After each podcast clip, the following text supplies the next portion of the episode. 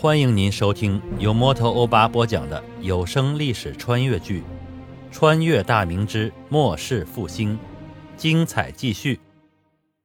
自从扶持匠人的新政在军期间实施以来，工匠们迸发出巨大的生产热情，所有的工匠都玩命似的大干，原先懒散消极的状态一扫而空。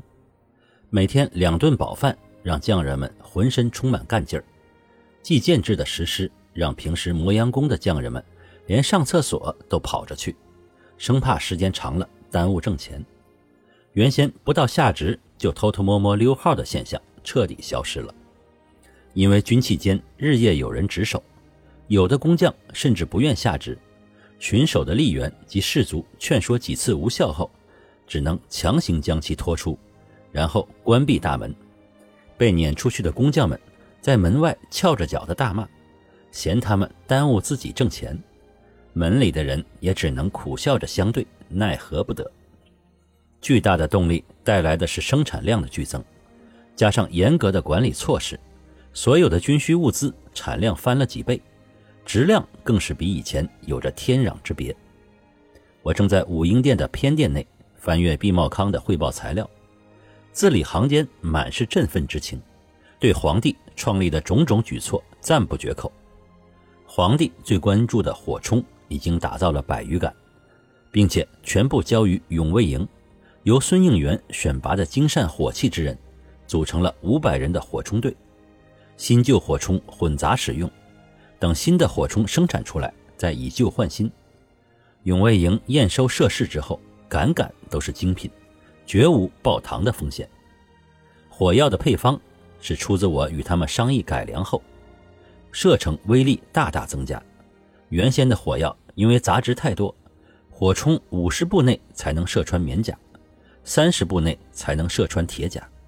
改良过后，五十步内就能射穿锁甲，七十步就能射穿棉甲，射程足足增加了二十步。这就让火冲手有足够的时间继续发射或是安全撤离。我根据后世手榴弹的原理提出的震天雷的研制也已经成功。陶土烧制，状如小号的酒坛，里面装满了铁屑、碎石、瓷器碎片和火药，重约三斤左右。引信经过实验后，采用燃烧均匀的棉纸，从引燃到抛出落地爆炸大约十息时间，威力惊人，一丈范围内的杀伤效果非常明显。其实震天雷宋代就已经出现，不过当时火药的纯度不高，所以杀伤力也不大，只是响声巨大，所以得名震天雷。如今只是改良了火药的配方，使其杀伤力更大而已。王承恩拿着一个红色的木匣进入店内，来到我身边，将木匣呈上。只见上面密封完好，我示意王承恩打开。王承恩打开木匣后，拿出里面的信函，呈到我的手中。这是孙传庭的密奏，以六百里加急送达。密奏的前半部分是捷报，把剿灭悍匪整齐王一事做了简单的描述，其中提到的有功人员的名单已被朝廷赏功。后半部分则是详细的诉说了到任陕西之后的所作所为，对百姓的困苦以及官绅的贪婪愤怒不已。信中还将他要设计拿下卫所主官动刀的想法全盘托出，言明此举可能会导致天下大哗。毕竟卫所也是官绅中的一员，这样做之后恐怕会被千夫所指，为朝廷所不容，将来恐怕不会善终。但为了大明的社稷江山，将不惜此命，以此报答天子的知遇之恩。我看完孙传庭的密报之后，沉思起来。后世对孙传庭的评价很高，认为如果前世的崇祯用人不疑，坚持一直重用孙传庭的话，明朝不至于灭亡。但是崇祯久居深宫，对外情知之不深，很容易被身边的大臣言论所蛊惑，加上他本人多疑善变，以致孙传庭不被重用，甚至被杨嗣昌勾陷入狱长达两年之久，最后实因无人可用。才被从狱中放出带兵剿贼，但是为时已晚。后来战没于渭南。然而崇祯认为他是诈死，居然没有追封赠荫，这是多么大的悲剧啊！后人评价：“传庭死而明亡矣。”思忖半天之后，我提笔给孙传庭写了一封回信，信中对其到任越狱、即遣将斩获贼首予以充分的肯定和褒扬，对于孙传庭体恤民情的做法深表赞同，并表示会全力支持他在陕西的所作所为，并再次表达了对他的充分信任。至于对其自己前途的悲观看法，我毫不客气地进行了批评，说只要自己还是皇帝，大明还是朱家的天下，不管是阁臣还是其他重臣，没有任何人的谗言会损害皇家对孙传庭的信任。信的末尾，我表示已经知道了孙传庭的计谋，会安排妥当的人手前往协助，并且希望孙传庭在陕西不拘身份，大胆启用人才。写罢回信后，王承恩拿去用印封盖好，我又下旨给内阁，晋罗世芳为游击将军，赏银五十两；山阳县令荀文礼剿贼有功，从七品晋为六品，暂仍为山阳县令，待有空职后优先任用。典史牟大用奋勇杀敌而亡，追赠为七品，赐银一百两，永业田二十亩。其余有功的将领各升一级。赏银二十两，士卒赏银五两。内阁拟旨后，与给孙传庭的密信一并以六百里加急送往西安。王承恩领命去了内阁，我吩咐传洛阳性觐见。半刻钟后，洛阳性匆匆的而来。洛阳性失礼后，我笑吟吟的问道：“洛阳性，锦衣卫整顿的如何了？找你来是有事交付你。”朕要看看锦衣卫是不是外界所说的成了没爪牙的老虎了。洛阳信躬身回禀道：“启禀陛下，这几个月来，臣遵从陛下旨意，大力整治威武，淘汰老弱，增补青壮精干的教委，扩大暗探的数目，以便掌握更多的情报，以供陛下决策。五百提骑也是每日操演。陛下从精英中挑选的几名教官甚是精锐。”现在提骑的战力得到了极大的提升，陛下吩咐的搜集张家口几个富商的资料也基本完毕，后续如何行事，只待陛下一道旨意。陛下自内堂拨银给锦衣卫发饷，卫中上下所有人都极其兴奋，对陛下的忠心自不待言。照此情形，锦衣卫振兴可期。我点了点头，你最近的所作所为，朕也略有耳闻。这几个月，你确实花了不少力气，锦衣卫的面貌已大为改善，朕给你记下一功。但切记不可骄傲自满，要将好的风气保持下去。锦衣卫乃朕的耳目，也是朕的依仗之一，卫务万不可代谢。张家口之事，只有朕与你以及参与此事的有关人知道，不得告于他人。现在还不到动手的时候呢。我端起茶杯喝了一口。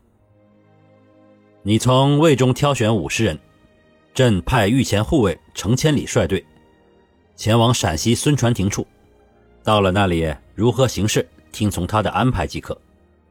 这五十人要精于近身搏杀、埋伏哨探之辈，朕会知会军器监，这些人离京前可以去军器监挑选一些趁手的武器。有这些人的协助。孙传庭会更加自如一些。你回卫里之后，立刻操办此事。另外，朕觉得锦衣卫在江南一带的力量是不是脱离了你的掌控呢？你回去后，与其他堂上官商议一番。锦衣卫南京千户必须要换人，从京师的卫所中挑选忠心且精干之人赴南京赴任。朕要对南京一带的官绅的动向有所了解。江南乃大明财富重地，这几年有失控的倾向，必须要扭转过来。搜集各种情报也算是重要的一环，你等必须要重视起来了。好了，你回去执行吧。洛阳兴失礼后退出，我吩咐小黄门前往黄庄传旨给刘朝，从黄庄里抽调几名事务精熟的庄头，带领几支打井队前往陕西巡抚处听用。这几个月生产的军用棉衣一千件一并送往，到时会有官军押送。自从把程义伯十几万亩田地收归皇家所有后，刘朝的工作压力骤然增大。原先他与几名庄，原先他与几名庄头管理着数千人，已经非常吃力。现在一下子又增加了数倍的人口田地，刘朝忙得连吃饭睡觉的时间都没了，整日两个田庄只见来回奔波，辛苦自不待言。但就是如此忙碌的状态，让刘朝觉得前所未有的充实。他把原先在黄庄实施的措施也移植到了另一个庄子里。种种的举措之下，两个庄子的农户有种翻天覆地的感觉，生产的积极性也得到了巨大的提升。农户们不管是男女老少，但凡能动的，都参与到各种生产活动中去。几个月下来，原先经常吃不饱饭、满脸菜色的农户们，气色也渐渐好了起来。家里养的鸡蛋、鸭蛋都有人市价收购，免去了自己跑去京城售卖的辛苦。手里也慢慢积攒了一些银钱，不光能吃饱饭了，家中的饭桌上一个月也能见到几次婚庆。有些富人的头上也多了几件廉价的头饰。更重要的是，人的精气神有了极大的变化，所有的人脸上都洋溢着幸福满足的神情，走路时的姿态也不是原先那样有气无力、一脸愁眉苦脸的样子。刘朝看到这一切。心里有种巨大的成就感，所有见到他的农户都会恭敬的行礼，称呼他为刘公公。刘朝感觉得到，这都是农户们发自内心的，并非畏惧他的权势，而是感激他给农户们带来了巨大的实惠。我知道新增的田地太多，加上被俘军粮生产等等，刘朝已经忙不过来了，线下的体制也应该改变了。所以，又从宫里派出数十名读过书的太监前往黄庄，协助刘朝管理，成立黄庄管理局。刘朝成为大使，正五品，左右副使各一人，从五品。刘朝的地位俨然可以同宫中中等的太监比肩了，心下自是非常得意，也对皇帝的重用感激更甚，平日里也更加卖力了。我派到黄庄的小黄门传达了旨意后，刘朝立刻着手安排。他分派最早跟随他的两名庄头王二和赵五，各带两支打井队前去陕西。这两人已经对庄内的事务熟练无比。刘超知道这次皇爷调人前往陕西是次立功的机会，自然要给自己得用之人。棉衣已经生产了三千余件，自是挑出一千件准备好。等朝廷派人押送，一并前往陕西。各位听友，大家好，主播最近正在参加喜马拉雅的有声书评选，需要您的助力。您只需要动动手指，帮忙点赞、评论、订阅、转发，就算是点开评论回复一个表情，也是对我的大力支持。欧巴在此真诚的感谢每一位听友，谢谢您。